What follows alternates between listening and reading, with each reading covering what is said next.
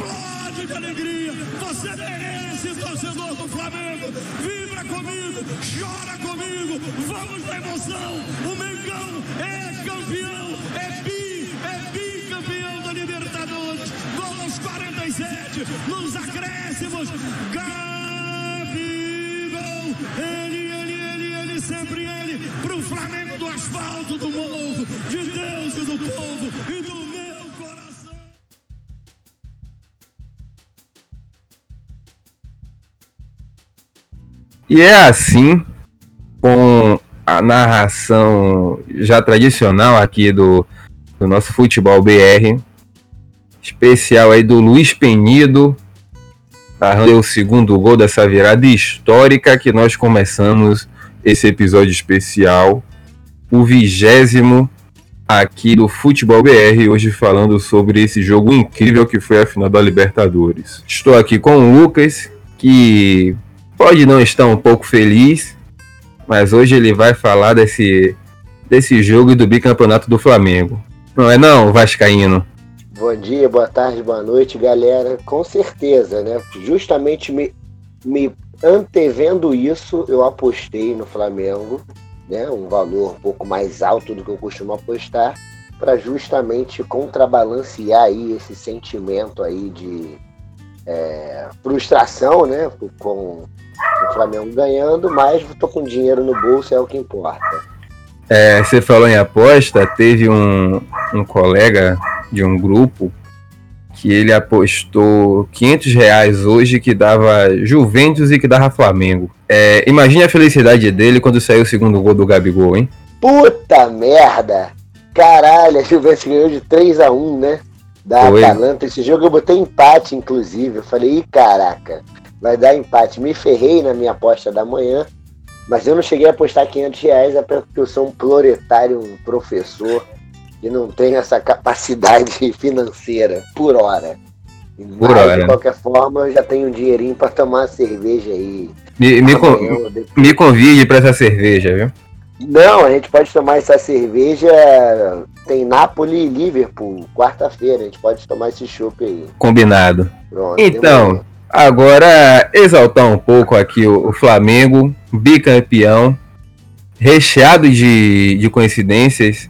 O título de lá de trás foi também no dia 23 de novembro. Foi um jogo. O Flamengo venceu lá atrás por 2 a 0 Dois gols do Zico. Hoje também fez dois gols. Dois gols do Gabigol. E a gente já tinha dito isso no episódio de ontem. Esse vai ser provavelmente o final de semana mais feliz de, um, de uma torcida no Brasil. Os caras ganharam a, a Libertadores. história. Da, isso, da história. Que os caras ganharam a Libertadores hoje e amanhã. Já são campeões brasileiros já há algum tempo. Só precisa a chancela oficial que pode vir amanhã. Mas mesmo que não venha, esse final de semana aí já tá na história pela festa que foi na minha rua, que eu não conhecia nenhum flamenguista, tá tocando do Flamengo aqui até agora. Não, aqui também. É, todo mundo sabe que eu sou do Rio, mas moro aqui, né? Salvador. Aqui também brotou, assim, flamenguista, assim, do nada. eu, eu particularmente sou uma figura conhecida aqui. Você chega aqui, todo mundo sabe que é um carioca vascaíno. Mas eu conhecia a D dos flamenguistas da rua, sem sei falar até o nome dele. E aqui surgiu esse boom aí. Não sei se é o efeito Gabigol, mídia, esse negócio todo, né?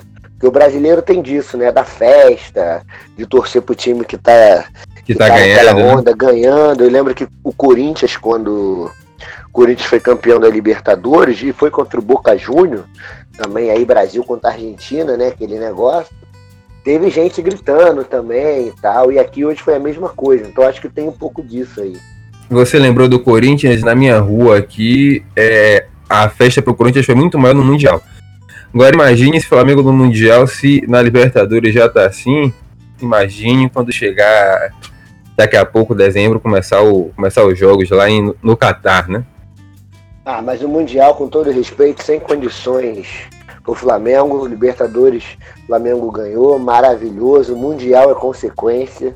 A gente valoriza demais o Mundial, mas. Eu concordo com você. é Libertadores. É Libertadores, ganhou, lavou a alma e tá tudo certo. Se perder Mundial, tomar 6 a 0 do Liverpool, tomar 3 gols do Mané, dane-se, não vai mudar em nada. Eu, eu concordo com você, assim embaixo. O título realmente é esse. O título é Libertadores, o Flamengo conquistou, parabéns. Fez uma campanha muito boa, regular. É... Teve um susto só com o Emelec ali, né? Não, verdade, bem lembrado. Sim, Teve uma ajudinha, uma, uma ajudinha ali da, da, da arbitragem, que o Flamengo teve um pênalti ali. Quando foi para os pênaltis, eu sabia que o Flamengo ia passar, porque com todo respeito, os jogadores do Emelec são grossos. E quando um grosso vai bater pênalti. Não dá boa coisa, né? Não dá boa coisa. então, Lucas, foi uma final para lavar a alma, né? Então, ganhou do River Plate, do poderoso River Plate, né, que estava engatando aí, faltando dois minutos seu quinto título de Libertadores, o bicampeonato consecutivo. Eu até estava preparando a, a fala para falar assim: não duvido o River Plate alcançar o Boca em número de Libertadores já em dois anos. Mas aí o futebol é dinâmico, tudo mudou. E aí foi uma vitória para lavar a alma dos vexames e das decepções que a torcida flamenguista passou nas últimas décadas, né? E quando eu falo vexame, eu estou me referindo lá a Cabanhas, a perder um time minúsculo do Uruguai, defensor, perder o Leão dentro de casa, perder os times assim totalmente nada a ver, né? Ser eliminado na primeira fase. Então o torcedor ficou muito magoado. Muito ressentido, magoado, né? Isso, muito ressentido. E aquele gol ali, quando o Gabigol chutou aquela bola ali, nego entrou em êxtase, né? Porque não era para menos, por mais que o Flamengo tenha torcida, não sei o que, esse negócio todo, na América ele não é tão tradicional assim. Ele está construindo essa tradição continental agora. Né? Por, por, exemplo, no Brasil a gente tem aí é, São Paulo. São Paulo é uma coisa absurda, o maior campeão é, internacional do Brasil. Tem Grêmio aí, times aí pesados aí, né? É, além das fronteiras. E o Flamengo faltava isso. Né? Ele se colocar de fato como um dos principais times do continente americano. E nada melhor do que enfrentar o principal time do continente americano nos últimos anos, que era o River Plate. Então isso também simboliza, pode simbolizar uma passagem de bastão, né? O River Plate passando esse bastão, né? ainda mais se o Marcelo Gajardo sair, para o, o, o, Flamengo aí comandar as ações a nível continental nos próximos anos aí que vão vir. Eu acho que um time, acho que chegar perto do que o River fez, de chegar a empilhar várias semifinais e finais num, num curto espaço de tempo, não foi igual, mas semelhante ao que foi o Real Madrid na, na Champions League, eu acho difícil mesmo com a qualidade que o Flamengo tem, até porque o Flamengo deve perder algumas peças importantes. Né? É o que eu acredito, pelo menos. Mas mesmo com essa capacidade financeira do Flamengo, porque o Flamengo ele vai contratar quem ele quiser, né? A nosso, lógico, não vai contratar o, o, o, o, o Mané, não vai contratar o De Bruyne, mas a nível continental, você acha que ele não continua forte? Não, continua forte, continua, claro. Eu não acho que ele vai, ele vai chegar no nível do River de disputar várias finais seguidas. Eu acho ah, que isso sim. aí é uma coisa dificílima. É, eu acho. também acho difícil. Mas, mas enfim, é, eu fico até feliz que quando você, quando você vem gravar, você esquece um pouco o clubismo e você fica mais sensato, né? Não, tem que ser sensato, né? Eu tô até um pouco rouco, porque durante o jogo, né, eu gritei bastante tomando cerveja. Você foi, você foi o maior torcedor do River que o Brasil teve hoje, né? Não, fui o maior torcedor do River. Eu conversando com camarada que eu conheci, inclusive no Peru, eu tava contando com a superstição, assim, né? Ano passado eu, eu fiz uma viagem ao Peru, conheci um camarada, Sebar, né? Você foi dar uma. Você deu uma passadinha no Peru, né? Não, não, não passei não. Não passei no Peru, não. Mas se você quiser, eu levo, eu levo você lá para você não. ver se ele é grande. Muito obrigado, não tenho, não tenho interesse. Se você quiser saber se o Peru é grande, pode, pode, pode, pode falar comigo. Não tenho, então, não tenho interesse, não. não tem interesse. Então, conversando com esse amigo meu argentino, esse colega aí que eu fiz nessa viagem, o Seba, é, eu falei, e aí, Seba, dá-lhe Seba, vamos, vamos River. Aí até brinquei com ele, né, por causa da faixa do River Plate, a faixa do Vasco e tal. Ele disse que estava preparando um assado para hoje. Eu acho que esse assado e essa cerveja do Seba hoje vão sair amargas, né? demais, demais. Então, agora vamos, vamos falar do que foi o jogo, né? Vamos falar aí dessa virada tá. espetacular do, do Flamengo. Vamos que vamos.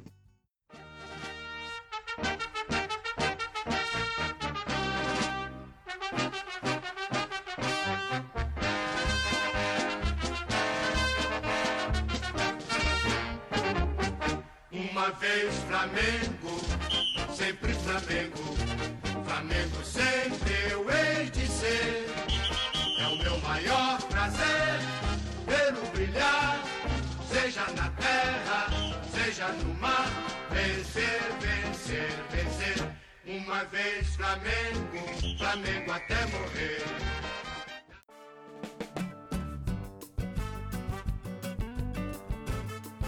Então, então, Lucas, primeiro tempo foi um jogo todo condicionado para o River, todo condicionado. O River, o River dominou todas as ações, é muito porque conseguiu fazer o gol cedo, fez um gol aos 14 minutos, e também conseguiu imprimir o ritmo de marcação que aqui na América do Sul é coisa rara de se ver. Não é absurdo dizer que, por exemplo, só o River consegue jogar naquela intensidade marcando lá em cima. E aí, Não, eles que... marcaram com três, você via que eles davam carrinho na bola, e... se atiravam. Ficava, ficava, o, ficava o Enzo Pérez ali de, de primeiro homem, entre as linhas, entre a zaga e o meio campo, e eram três caras à frente, mordendo todo mundo. Isso, o Dela Cruz, sobretudo, muito importante nesse sentido. O Dela Cruz desarmou várias bolas ali em cima do Rafinha, em cima do Arão. O De La Cruz foi muito importante porque ele fazia essa pressão forte. Não, o corredor, o corredor esquerdo foi o Dela Cruz. Foi o Dela Cruz.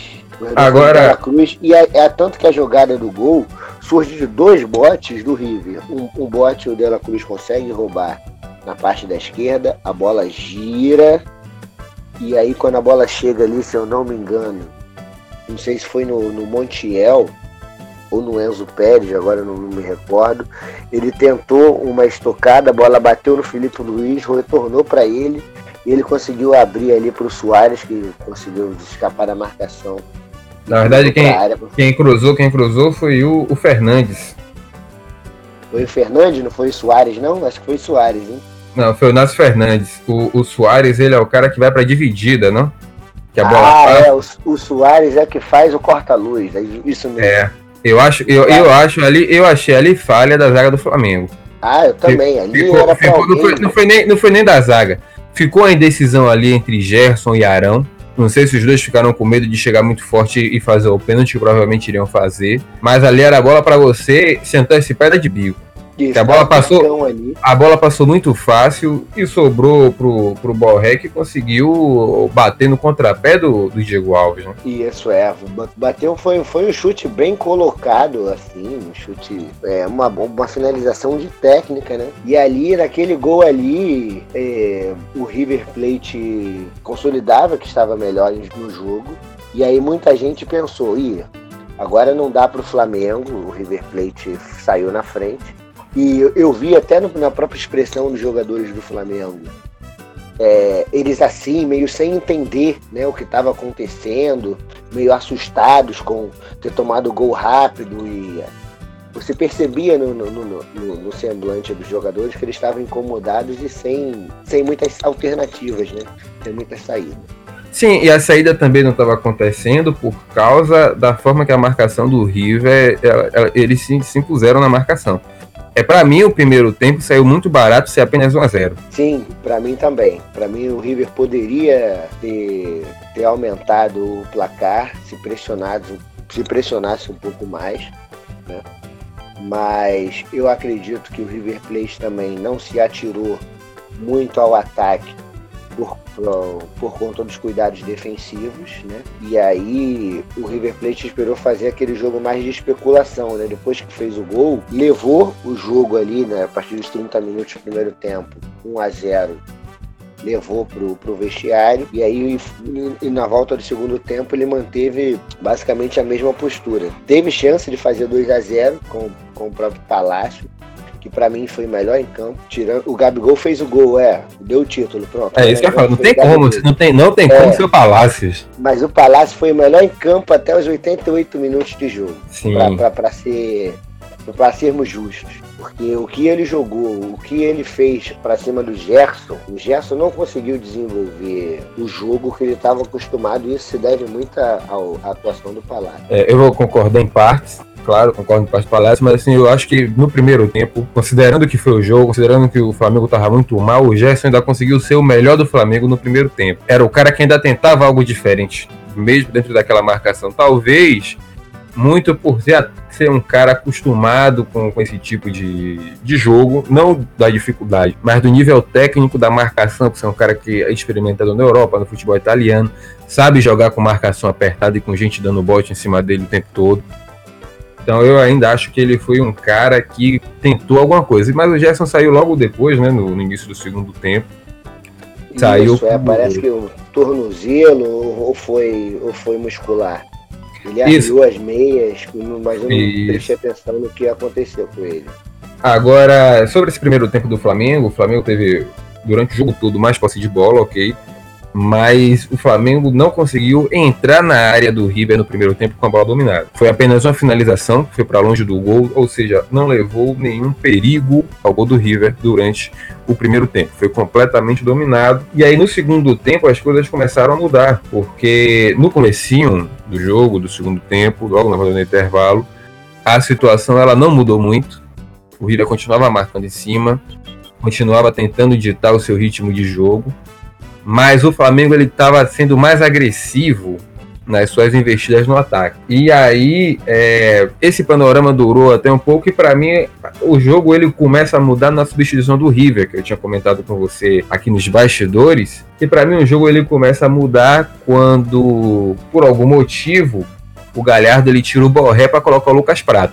Sim. Nessa, nessa, nessa mudança, é o Lucas Prato que a gente viu na imagem que estava pesado, estava gordo. Ele não conseguiu ter a mesma presença diária, ele foi facilmente anulado pelo, pelos defensores do, do Flamengo. E ali foi uma, o ataque, que é o seu ataque não, a profundidade do ataque, o centroavante passou a ser, digamos, uma preocupação a menos para Rodrigo Caio e Pablo Mari. E aí permitiu que pelo menos o Flamengo tivesse mais condições de pautar o jogo vindo de trás.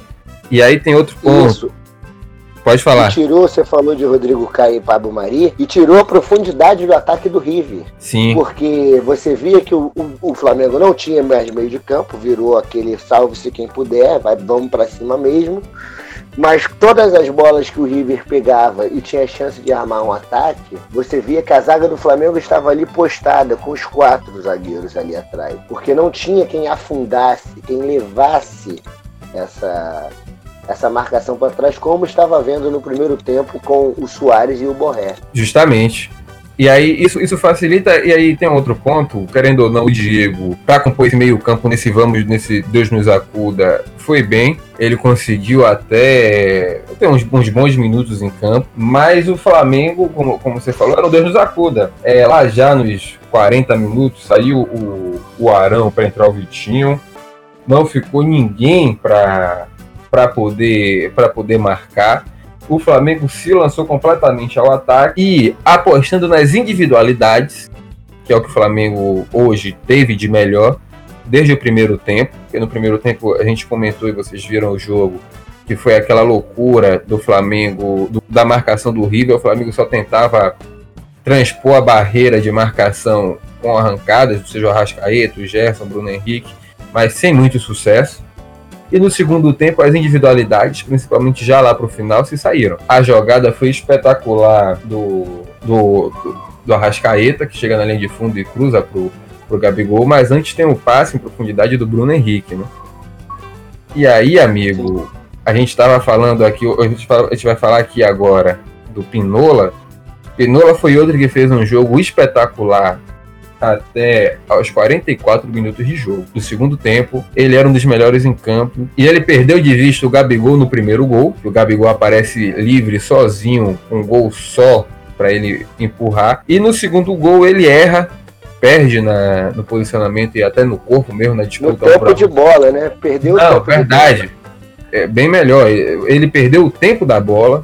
Acabou. O zagueiro da, do quilate dele que já atuou contra atacantes aí tarimbadíssimos, como era o Benedetto. Para mim, o melhor centroavante que eu vi é, no futebol sul-americano nos últimos anos, a capacidade de, de finalização e, e, de jogo da, do Dário Benedetto era assim algo surreal.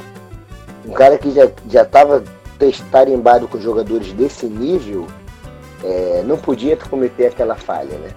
Cometeu uma não. falha ali que não era digna de um zagueiro de 36 anos no último, no último lance da partida.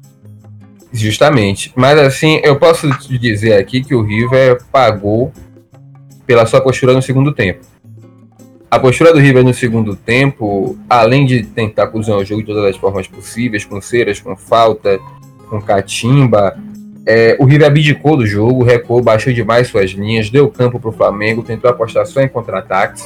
O que a gente já falou aqui, que em determinado momento do jogo se perdeu graças ao Lucas Prato. É, o contra-ataque não saiu, porque o Prato pesado, o De La Cruz morto, porque ele tinha que ficar voltando para fechar ali, compor o meio de campo. Então, o, o, o cara que tinha mais velocidade para poder tentar levar essa bola para a área do Flamengo estava longe, né? Porque ele estava mais voltado para a marcação e preso na marcação, porque o Everton Ribeiro subiu de produção no segundo tempo, né? Chamando o jogo. Ele chamou a responsabilidade. A Isso, começou a tocar umas bolas. Então o De La Cruz teve que voltar para acompanhar ele, né? E fechando esses espaços. E aí isso, isso prejudicou a, a, o contra-ataque do River. Agora, o principal foi a estrela do Gabigol que surgiu. Assim, ele decidiu o jogo em cinco minutos. Isso, em cinco minutos. Foi, foi o gol, né? Da a jogada do gol, inclusive, do primeiro gol, que a gente falou do Prato, começa com o erro de bola infantil dele, né? Verdade, bem lembrado. Ali, ele ficou ali, ali, ali. O Montiel pediu, se você olhar no replay, o Montiel pediu a bola duas vezes. Ele não deu. Quando ele decide dar pesado, sem ritmo, né? A marcação veio e aí rapidamente ela aciona o Bruno Henrique que sai em disparada. Durante todo o segundo tempo, se você contar, e não só nesse jogo, mas em todos os jogos que o Flamengo se viu apertado, contra o Vasco, contra o Botafogo, todas as bolas todas as chances de gol passam pelo Bruno Henrique. Pela, o Bruno, pela o Bruno Henrique, inclusive, parabéns ao Bruno Henrique, parabéns a você também que acertou. O Bruno Henrique foi eleito o melhor jogador da Libertadores. Ah, eu disse, é, eu falei que, que ele seria o melhor. E foi justamente porque se não fosse a, ele, eu acho que o Flamengo nem, nem chegava nessa final aí, convenhamos. Não, aí eu vou, eu vou concordar. Se não fosse o Bruno Henrique, o Flamengo não chegar na semifinal, na final. Se não fosse o Gabigol, não era campeão. Porque impressionante. E eu acho que o não, preço dele, assim, como, ele, como ele não tem multa rescisória lá na Inter, o preço dele vai dar uma subida, viu? Ah, vai, vai dar uma subida. Mas o Flamengo vai pagar, né? O Flamengo. Não, depois de hoje, assim, tava em 16 milhões de euros. Se a Inter pedir 32 milhões de euros, eu pagava. Fácil. Ah, eu também. 32 milhões de euros? Pago. Quem, quem, quem nível melhor que ele pode vir por esse, por esse valor? Não tem, Ninguém, não tem, né? não tem, não tem. Que se a gente for pensar nos caras assim, que jogam times intermediários na Europa, não. eles valem mais que isso, né? Justamente. E 32 milhões de euros, claro que é o preço que eu tô chutando aqui. O valor hoje é 16 milhões, né? Mas que com certeza vai subir. Isso aí vai subir. Não sei que o acordo já esteja fechado. Se o Flamengo quiser contratar um, um atacante, tem um ótimo aí, um maravilhoso, que atua no sul da Itália, no Napoli, que se chama Milik. Então, se estiver precisando, pode levar. A, a torcida lá do, do São Paulo tá com muito amor por ele, né? Muito amor, muito amor. O Milik é uma coisa assim. Uma coisa espetacular.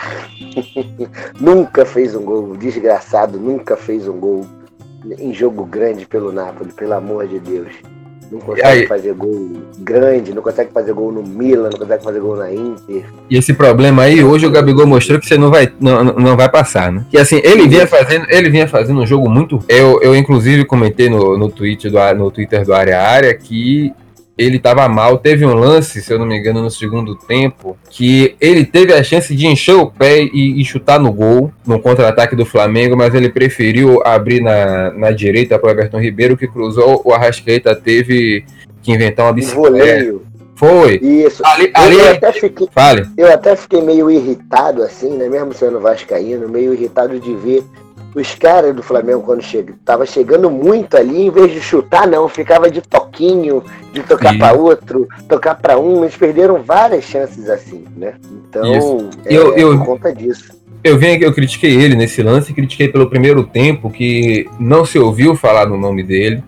Ele tinha que entregar mais e ele entregou. Ele, ele entregou. Ele decidiu o jogo praticamente só. O segundo gol foi dele. Ele brigou com o cara, ele acreditou até o final, ele fez o gol, o primeiro gol ele estava ali para fazer, então só bater palmas pro Gabigol, que com certeza entrou aí no panteão dos grandes ídolos do Flamengo. Ah, é, com certeza entrou no, nos ídolos do panteão do Flamengo. Embora, guardado em devidas proporções, para mim, ele não chega aos pés dos grandes ídolos da década de 80 do Flamengo, do grande time do Flamengo. Não, eu também, também, também acho que não. Mas se eu acredito assim, que se alguém desse time de hoje vai ser lembrado junto com esses caras, é ele e o Bruno Henrique. Ah, é. Esse, esse, esse vai ser lembrado ele e o Bruno Henrique. Que assim, você vai, você fala... que assim, você vai lembrar dos caras lá atrás, você vai lembrar do Zico, você vai lembrar do, do Júnior, você vai lembrar do, do Leandro, você vai lembrar de uma renca de gente e no final você vai falar, opa, mas tinha no 2019, 2020, por ali tinha Gabigol e Bruno Henrique também. Isso, Gabigol e Bruno Henrique. E quando você falou do 2019, né, no valor que o, que o Gabigol tá, que ele pode subir, eu tava olhando aqui e nessa temporada o Flamengo gastou 190 milhões, quase 191 milhões de reais é, em reforços. Então, assim, o Flamengo, um time que investe isso, ele tem que fazer esse jogo. Mas, assim, aí, aí eu, eu tenho. 100 milhões, ele tem que fazer tenho... esse, esse jogo. Eu tenho um ponto curioso contra o Flamengo, que assim, ele gastou 190 milhões, quase 200 milhões em reforços, mas o que ele vendeu também é amigo. Então. Não, e convenhamos, eu, natural. eu se eu fosse os times europeus, eu não pagava. É porque eles têm dinheiro, né? Então não faz diferença se, se comprar por esse valor. Mas assim, eu vi uma história que os Chelsea estaria dispostos a pagar 70 milhões de libras pelo Renier, pelo amor de Deus. Amigo, não dá, amigo, não dá é pra ele jogar no Chelsea. Amigo, justamente, ele não dá para ele jogar no Chelsea. Mas você tá pegando um cara que tá quase pronto, com 17 anos. De dois, três anos que o Renier vai ser um cara nível muito bom na Europa, não vai ser top. Não vai ser todo mundo que vai dar sorte do Arsenal, de que vai achar um Martinelli no interior de São Paulo por 6 milhões de euros. Não vai. É, agora você precisa Se aparece um cara como Reinier, hoje, paga. Pegue seus 70 milhões e pague. Se Reinier fosse europeu e tivesse jogando Champions League, por exemplo, se aparece um cara hoje num time médio, vou botar médio, não vou botar um time grande. Então, um time médio da Europa, na Champions League, jogando uma liga grande, que em 12 jogos ele faz 4 gols e dá 3 assistências, ele já tá valendo muito mais que 70 milhões de libras. Tenho certeza. Que isso, eu acho isso um, um, um, é muito, muito dinheiro. Não, eu concordo com você que é caro e tal, mas é como o mercado está inflacionado, o valor é correto. Então, nesse ponto aí, eu acho que se, é, é uma chance para os times. Paguem. O Real Madrid não está nem um pouco arrependido de ter pago 45 milhões de euros em Vinícius Júnior e em Rodrigo. Então, são chances que você não pode perder. É, vamos ver se eles vão vingar aí, né? Vamos, vão, vamos, vamos, anote, vão vingar. Vão vingar. Então, Lucas, você quer trazer mais algum destaque sobre essa partida? as mudanças, né? Que a gente falou das mudanças. É, o, o Arão, né? Saiu para o lugar do, do Vitinho. E ali o, o, Flamengo ficou totalmente sem, sem, sem meio de campo, né? O meio de campo, assim, no sentido de volante. Então ficou aquela coisa aberta. Um salve-se quem puder. Teve, teve um momento no jogo em que o meio de campo parecia a terra de ninguém. É, não sei se você já ouviu falar na Primeira Guerra Mundial, entre uma trincheira e outra, aquele espaço né? Entre uma trincheira e outra era terra de ninguém. Você Sim, botava momento... a cabecinha ali, você tomava um tirão. Momento histórico aqui. Momento já, histórico. e já vi muitos filmes já retratando muito bem essa terra de ninguém aí. Essa terra de ninguém, isso. Então, quando o meio de campo virou uma terra de ninguém, o que decidiu o jogo, além da, dos vacilos né, defensivos do River, foi que o Flamengo se atirou para frente e tinha jogadores capacitados, qualificados para isso. Numa mesma, na mesma bola do gol, é, tocaram o Bruno Henrique, né? 21 milhões de reais. O Arrascaeta, né? Foi 80, sei lá quanto. E o Gabigol, né? Que ganha mais de não sei quantos aí. Então tem, tem, e tem qualidade técnica. Então isso fez a diferença. Por quê? Quando então dá para então dizer assim: quando o jogo estava organizado, o River foi superior. Quando partiu pro Bumba Meu Boi, só deu Flamengo. Exatamente. Cirúrgico. A análise é essa aí. Por quê? O Flamengo teve de onde tirar, né? Da terra de ninguém. E, e, e o River não, por quê? O, o, o Nacho, que dava o controle do meio de campo, a cadência, o toque, não tinha mais esse cara. O Borré, que tecnicamente dos atacantes do River é o melhor, né? melhor que o Soares, saiu, não estava. Então o outro que entrou, parece que foi o, o Martinez. Eu Sim. acho que o, que o que o que o Gajardo foi o Álvares, perdão, Martinez não, Álvares, é porque esse, esses hispânicos aí tem tudo Z no final e aí você acaba se confundindo. É, o Galhardo tentou dar velocidade, né? Achou que ele ia conseguir velocidade com isso, mas velocidade, a velocidade não veio, muito menos o controle de jogo, né? Um prato mal com o Palácios, que como o Flamengo se atirou para frente, o Palácios teve que recuar, porque o Palácio ele estava fazendo uma marcação agressiva um pouco mais em cima no Gerson, matando e o Palácio o Gerson. perdeu a cabeça depois, né? É, ele foi expulso, né? Parece que foi expulso. Agrediu, ele deu um chute nas costas do Bruno Henrique. Não aguentou a. Não a aguentou, não, não, aguentou a virada e ele, Palácios, perdeu um gol. Quando o, o Felipe Luiz, né, que fez uma partida péssima, perdeu Isso, uma bola. bem lembrado, fez uma partida horrível. Uma partida ridícula.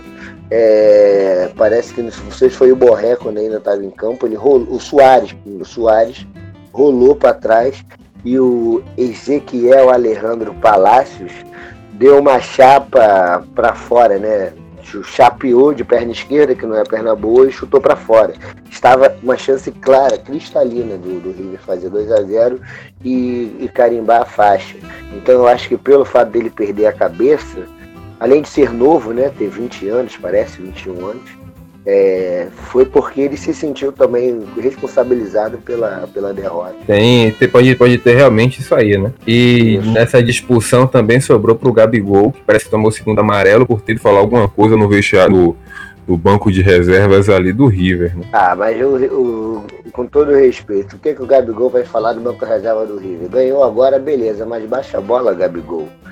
Como é que você vai baixar a bola? Como é que você vai baixar a bola depois de você decidir um jogo como esse? Não tem como. É chegar lá, mas... é chegar lá e zoar mesmo, porra. Fui expulso, mas sou campeão. É, Acabou. Fui expulso, mas sou campeão, mas assim, baixa a bola, Gabigol, no sentido de o técnico do River tem mais Libertadores que ele e vai treinar o Barcelona. É o que então, dizem, é boato. Por é, enquanto é boato, né? Então, assim, então, pô, então o Marcelo Gajardo, por exemplo, tava ali, não vai chegar, vai ficar querendo. Mas é, para treinar, treinar o Barcelona, por favor, Gajardo não, vai, não pode recuar da forma que recuou e errar nas substituições como errou no segundo tempo, por favor, né? É, não, porque para fazer o que esse para fazer o que o Valverde está fazendo, amigo, é melhor nem ir, né? E parece que o Messi que pediu para. Não, isso. O, o boato é que o Messi que recomendou, como já tinha recomendado o Tata Martino, recomendou agora o, o Galhardo. É, o Galhardo.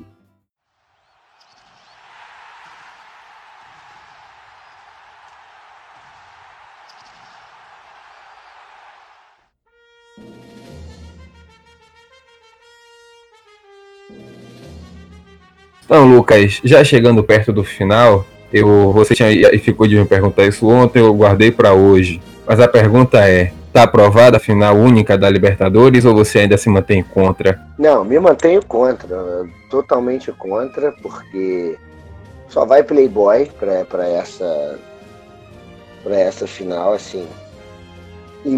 Embora no novo Maracanã o fenômeno de, branque, de, de branqueamento do Maracanã é claro, você ainda vê muitas pessoas mais pobres, mais humildes, negras e tal ainda frequentam, não com a mesma frequência de antes ou com a mesma proporção, não. Mas ainda tem alguém lá. E nos tapes da torcida do Flamengo, durante o jogo todo, eu só contei três caras negros.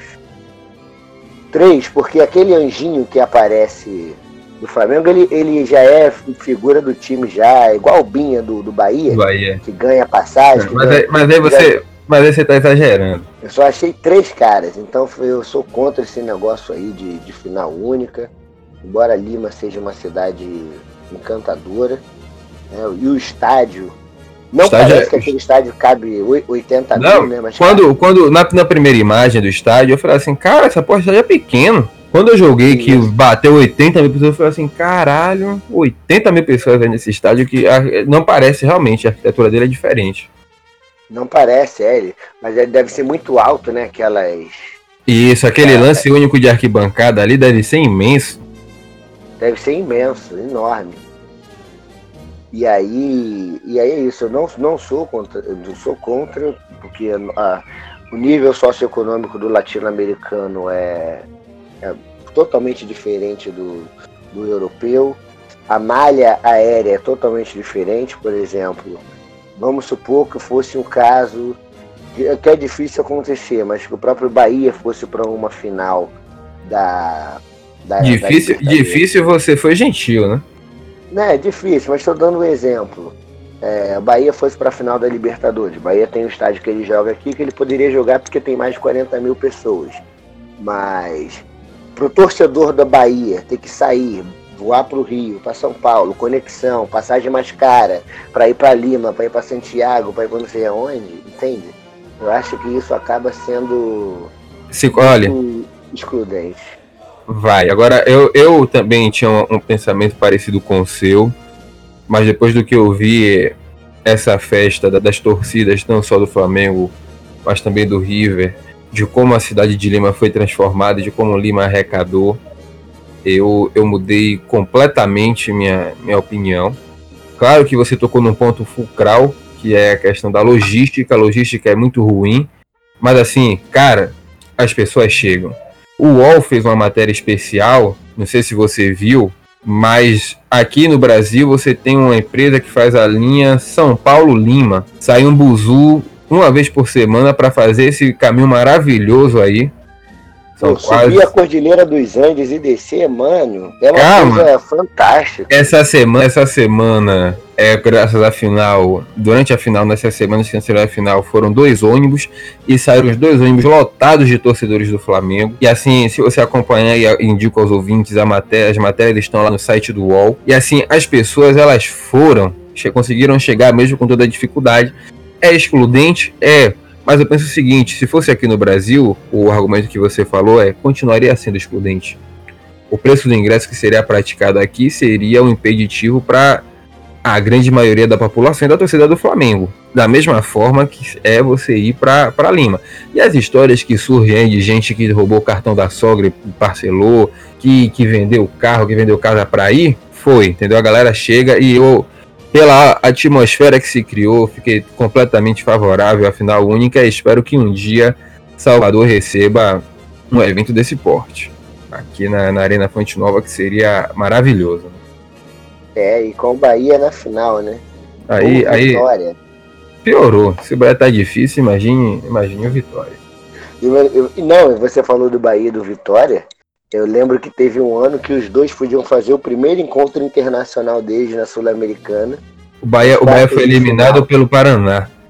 O Bahia foi eliminado e o Vitória parece que foi eliminado também pelo Atlético Nacional. Foi acho que 2014 conseguiu empatar lá fora 2 a 2 ou 1 a 1 alguma coisa assim. E aqui perdeu 1 a 0 com o gol do Boca Negra. E eu já estava contando, tipo assim, alegre que eu ia ver um jogo, um Bavi, por um campeonato internacional. Ia ser fantástico. Salvador isso aí, ia... isso aí, isso aí eu acho realmente que está nos nossos sonhos mais distantes. Salvador ia parar. Mas vamos, né? Se, se, se até o Leicester foi campeão, do, do, do, maior campeonato do mundo, dá pra gente sonhar aí. Até o Vasco mesmo, o Vasco tá, tá uma merda danada aí. Vamos sonhar ah. que dias melhores virão, né? Porque se a gente não sonhar, sei, se a gente não sonhar, e imaginar, tipo, ah, o Bahia empolgou Libertadores e tal. O Bahia, quando jogou contra o Grêmio, que teve a oportunidade de eliminar o Grêmio e avançar na Copa do Brasil, os torcedores sonham. Isso é que faz manter a chama acesa, de você amar um clube.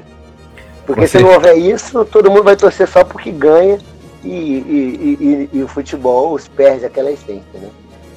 Com certeza. Então, com esse discurso motivador maravilhoso, vamos encerrar aqui o vigésimo episódio, esse especial sobre a Libertadores, aqui do podcast Área Área FC e do Futebol BR. Então, a, agradeço a paciência de vocês. E a audiência deve, voltar no Mundial, né? A gente vai ter que fazer um programa especial. Com também. certeza. Isso aí já tá tudo programado. Você não se preocupe, você só não tá sabendo, mas eu já, já pensei nisso aí tudo. Ah, ok. Valeu, editor-chefe. Com certeza. Lembrando que o Flamengo ganhou essa Libertadores e automaticamente ele tem vaga nesse Mundial de 2019, esse do final do ano, que todo mundo sonha que seja uma reedição do Mundial de 81 entre Flamengo e Liverpool. E também o Flamengo ganhou vaga no novo Mundial que vai ser realizado em 2021. É esse Mundial que vai ser um novo formato organizado pela FIFA. Pretende ser ali um Mundialito, mais jogos envolvendo mais times europeus. Ou seja, Flamengo com essa Libertadores garantiu vaga em dois Mundiais. Então agradeço a audiência de vocês, obrigado por ter nos ouvido novamente. Ouçam aí o Área Área, nós temos programas aqui sobre futebol inglês, futebol italiano, futebol alemão e o especial de toda segunda quinzenal sobre a dupla Bavi, um programa do Bahia e um programa do Vitória. Então, Lucas, última mensagem. A última mensagem, parabenizar. Eu ia falar Vasco é Vasco, né? O resto é fiasco, mas não. Vou deixar hoje não cabe, né? Hoje não cabe, curtiu o, o momento aí, né? A torcida do Flamengo. Graças a Deus não tô no Rio agora. Porque ia estar tá um negócio de louco. Não, se Salvador já tá assim, imagine o Rio de Janeiro.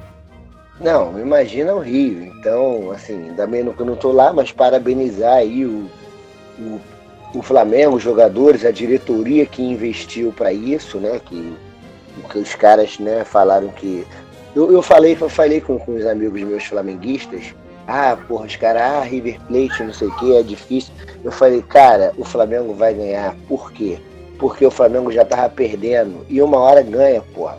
Perdeu do, do, do, do, do, do Cruzeiro, perdeu do Independente dentro de casa, perdeu o Brasileiro ano passado, perdeu o outro lá que o Palmeiras ganhou também. Uma hora ia ganhar. E aí aconteceu, né? Chegou a hora, né? Chegou a hora.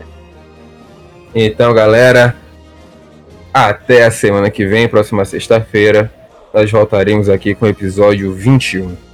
Então, galera, aquele abraço, boa semana para vocês, bom final de semana, boa cerveja para todo do Flamengo e fui! Boa noite, fui!